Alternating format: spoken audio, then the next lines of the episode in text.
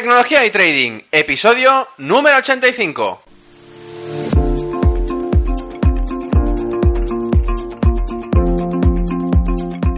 Muy buenos días a todos, bienvenidos un día más a este podcast y canal donde se trata todo lo relacionado con el trading financiero, la informática y por tanto la combinación de los dos, el fintech. Aquí tratamos de técnica, algoritmia, estrategias, noticias y muchas cosas más. Por eso solo puedo deciros, bienvenidos a Tecnología y Trading. Programa 85 en este lunes 3 de abril. Estrenamos con entusiasmo y con ganas de empezar la semana también. Espero que todos hayáis podido escuchar la entrevista de un gran amigo como es Raúl Gallardo que le hice el viernes pasado. Espero que esta vez hayáis podido notar las mejoras de sonido y que poco a poco pueda recuperar las anteriores para poder mejorar el sonido y recolgar de nuevo los podcasts para que lo escuchéis mejor. Cuando lo haga, por supuesto, os avisaré para que podáis reescucharlo si queréis. Antes de empezar con el podcast de hoy, quería recordaros ferrampe.com barra cursos, cursos de trading, de programación, cápsulas con pequeños artículos, herramientas y muchas cosas más que voy ampliando poco a poco. Esta vez estoy tratando un poco más con el curso de los indicadores, ya que he tenido problemas con la plataforma de graficación, pero creo que ya lo tengo solucionado y podré retomar los cursos de manera habitual. Aparte, estoy grabando también otro curso totalmente diferente a lo habitual, y es que estoy haciendo algo un poco más de programación y más técnico, y no tanto de trading básico para aquellos que queráis tener algo diferente en los cursos. Pues bien, durante el día de hoy vengo a hablaros de los ETFs. Antes de empezar el podcast de los ETFs, como siempre, quiero empezar definiéndolos. ¿Qué es un ETF? Pues bien, un ETF proviene de las siglas Exchange Trade Fund y significa lo mismo que decir fondo de inversión cotizado. Es un fondo de inversión que invierte en activos e instrumentos financieros, es decir, se trata de un producto financiero que está llevado por una sociedad gestora, es decir, unos gestores de capital, y que el capital que hay en el ETF es de los partícipes, o también, también dichos, inversores. Cada partícipe recibe, en parte proporcional, los beneficios y las pérdidas asociadas a este ETF. De todas maneras, como os podéis imaginar, esto no es 100% el 100% de la ecuación. Es decir, al final el ETF es un producto financiero y como tal se necesitan tres actores. El primero, el cliente, que es quien pone el dinero en el producto financiero. El segundo, el gestor, que es quien gestiona el dinero de este cliente en todo momento, intentando que siempre tenga beneficio y que por ello cobra un porcentaje de comisión.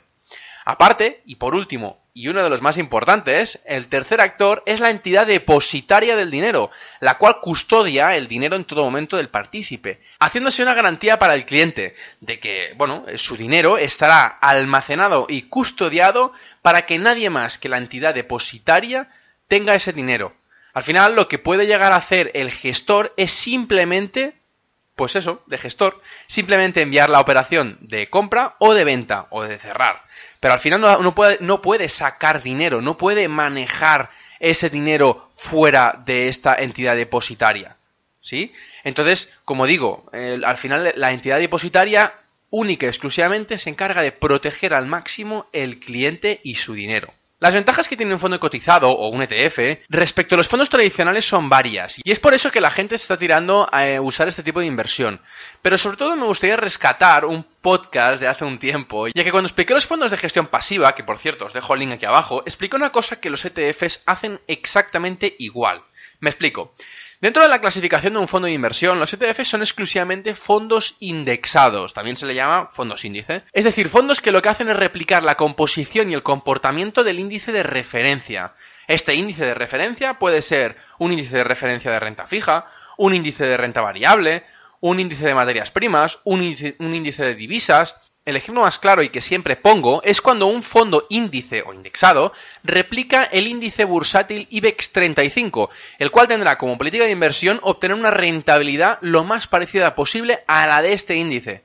Esto lo que hará es que el profesional o sociedad gestora que se encargue de materializar las entradas de efectivo en la compra de diferentes activos como acciones, bonos, derivados o cualquier otro producto, siempre tiene que seguir la misma política inversora del fondo, descrita en el folleto. Que no sé si os acordáis, el folleto es lo que siempre se tiene que, encargar la entidad de brokeraje para entregaros, porque en ese folleto explica absolutamente todo de lo que hace la sociedad gestora con tu dinero. Es decir, con el dinero que está guardado en la entidad depositaria. En este caso, lo que tiene que describir el, folleto, el DFI, no tiene que ser más allá, por ejemplo, de replicar el índice español.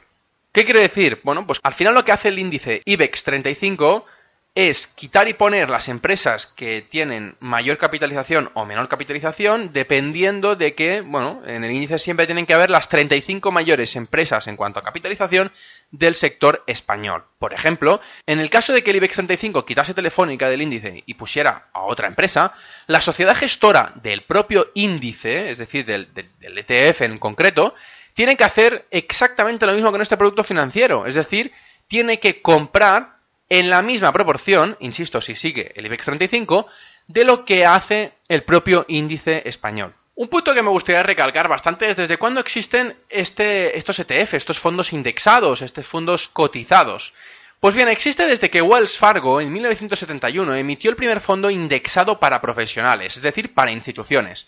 A partir de aquí, otras empresas le siguieron hasta que, cinco años más tarde, la archiconocida Vanguard hizo lo mismo en el 76 pero la diferencia básica era que era para retails, para que todo el mundo pudiera adquirir el producto financiero indexado que anteriormente tenía solo las instituciones, pero ahora abierto a todo el público. En abril del 2000 llega a Europa.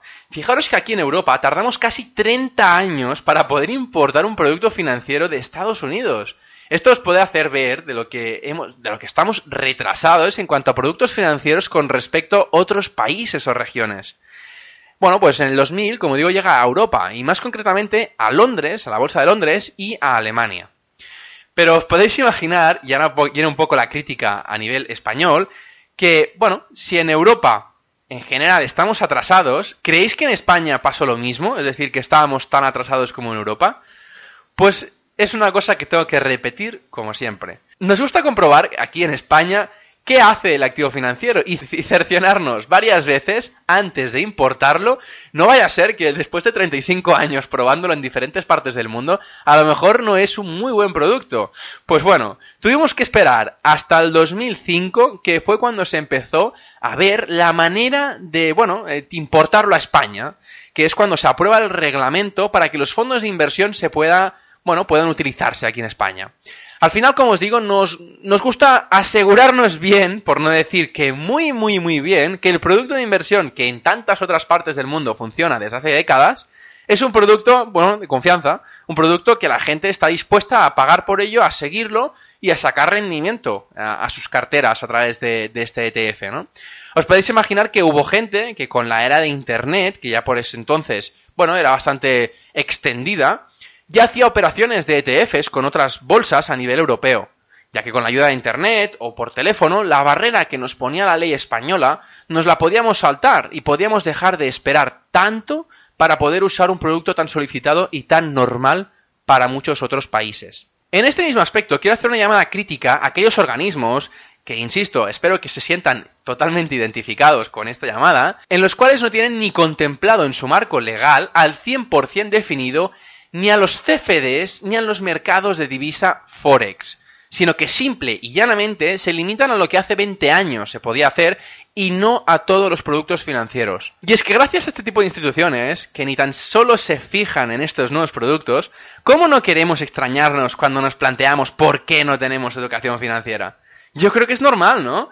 Si ni tan siquiera las personas que deberían entender cómo funcionan los activos financieros y que deberían estar al día no lo están y nos lo demuestran esperando décadas para añadir estos productos de inversión que en otros países ya estaban funcionando desde hace tiempo, pues sí, sí, señores, es que es lo que hay. Estamos en un país donde se cree que la única inversión que se puede hacer, sobre todo, son respecto a las acciones. Y gracias a esto se incrementa el porcentaje de gente con mucho talento que coge un avión de solo ida hacia fuera de España en busca de un trabajo financiero o, bueno, de ámbito laboral, económico, donde entiendan que estamos en una edad moderna y que tenemos que ir adaptándonos a los cambios y no quedarnos en el pasado. Pues bueno, esta gente se va fuera de España porque, bueno, están ya un poco más cansados de que la gente aquí en España estemos 30 años retrasados con respecto a otros países en cuanto a productos financieros. Bueno, pues os preguntaréis sobre todo qué ventajas tiene un ETF respecto eh, a otros productos financieros. Pues bien, hay varios temas importantes a tener en cuenta, y es que la mayoría de cosas que se pueden hacer en un ETF son ventajas. La primera es la accesibilidad. ¿Qué quiere decir? Bueno, pues que los fondos cotizados tienen participaciones con importes mínimos, garantizando que todo el mundo, grande o pequeño, institución o retail, pueda acceder a este producto financiero con un capital pequeño. Claro, al final hay productos de inversión, como los futuros o las opciones o otros así, que claro, tienes que tener un capital bastante importante. Es decir, eh, que no puede ir el pequeño inversor que tiene mil euros y que no sabe qué hacer con ello. ¿Sí? El otro día, por ejemplo, en una entrevista con Uriol Amat, nos hablaba que, bueno, eh, una de las inversiones bastante interesantes era comprar un piso, comprar una plaza de parking, que, bueno, esto ya lo hablaré, hecho, en los siguientes podcasts, ¿no? Pero, claro, eh, son inversiones que se necesita tener mucho capital. En el caso de los futuros se necesita tener bastante menos capital, pero depende de qué activo financiero estés tradeando con los futuros, se necesita un capital superior, en teoría, al que tiene normalmente una cuenta de Forex. ¿Por qué? Bueno, por el tema de garantías, básicamente. Pues bueno, en los ETFs no se necesita, si quieres, estos importes mínimos tan grandes, ¿sí? Por eso digo que es más accesible a todo el mundo. El segundo punto importante es la diversificación. Como he dicho, una particularidad de los ETF es que tienen como objetivo replicar el comportamiento de un determinado índice de referencia, ya sea de renta variable, de renta fija o de materias primas. Por ejemplo, y claro, esto es precisamente por su naturaleza de producto referenciado a una cesta o grupo de activos, lo que permite es invertir diversificando de por sí. Es decir, evitas el riesgo sistemático global de la inversión. Lo que permite es que entrando en un ETF puedas diversificar ya de por sí, es decir, no hace falta comprar dos ETFs, porque el propio ETF ya está diversificando. El, propio producto ya diversifica en sí. Ya tiene en la propia cartera una diversificación de, por ejemplo, si hace el IBEX 35, una diversificación de 35 empresas diferentes. Si hace del Standard Poor's 500, automáticamente tendrás de las 500 empresas de Standard Poor's. No sé si me seguís, ¿sí? El tercer punto importante es la liquidez. Como estamos comprando indirectamente parte de una acción de varias empresas, en el caso del IBEX 35 estaremos comprando una pequeña parte de las 35 empresas por separado, por tanto, estaremos cotizando de forma indirecta. Como digo, es decir, eh, tú puedes comprar un ETF siempre que sea en la hora concreta, es decir, en la hora abierta de ese ETF. En el caso del IBEX 35, tú podrás comprar o tener una petición de compra del ETF sobre el IBEX 35. Pues por tanto, como os podéis imaginar, tenemos una liquidez brutal. Sigue el mismo patrón de acciones en bolsa. Si tú compras o vendes en medio del horario de mercado, lo puedes hacer perfectamente sin problema. Si tú lo puedes hacer, si tú lo quieres hacer fuera de este horario, no podrás. Simplemente, es decir, sabemos todos que el horario español es hasta las cinco y media de la tarde. Entonces, claro, no podemos plantearnos eh, comprar una acción del Santander o una acción de Telefónica en el IBEX 35 a las 8 de la noche, porque el mercado está cerrado. Pues lo mismo en el ETF del IBEX 35. ¿Sí? El cuarto punto es la inmediatez y transparencia. Durante el horario de negociación, la bolsa calcula y difunde un valor real y calculado de la inversión aproximada que tiene cada ETF. Esto permite a cada cliente, a cada partícipe, ver cómo evoluciona su inversión en todo momento, indiferentemente de lo que haga el gestor. Es decir, al final, el propio cliente puede seguir en tiempo real toda la evolución que tiene este ETF a lo largo del tiempo. El quinto punto y más destacado, como último de, estos, de estas ventajas que tiene el ETF, son los dividendos. Y es que este producto una de las características principales es este, es, el punto, uno de los puntos más clave de todos. Y es que mientras otros productos financieros no lo permiten hacer, los ETFs permiten tener dividendos. Sí, sí, dividendos como en acciones, como en otro producto financiero de acciones. Lo que nos permite este producto financiero es que podamos obtener, en el caso de que tengamos fondos de renta variable, una partida de dividendos repartidos a proporción específica en el documento de la gestora es decir, en el DFI que antes os referenciaba, o documento, como también se dice, con los datos fundamentales para el inversor, que ya os hablé en su día en un podcast anterior. Bien, pues os preguntaréis cómo compro un ETF. Pues es muy fácil, tenemos que encontrar la manera de contratar un fondo de inversión cotizado, indexado, y esto normalmente puedes hacerlo, pues bueno, como siempre, desde una entidad financiera como un banco, una caja, o empresas que manejan capital, que permiten la entrada de, inversión al por menor. Como digo, al final no, no dejas de ir a buscar un intermediario financiero o un broker que te permita hacer esta operación. Bueno, os preguntaréis ¿Cuánto cuesta también? Bueno, pues depende, como siempre.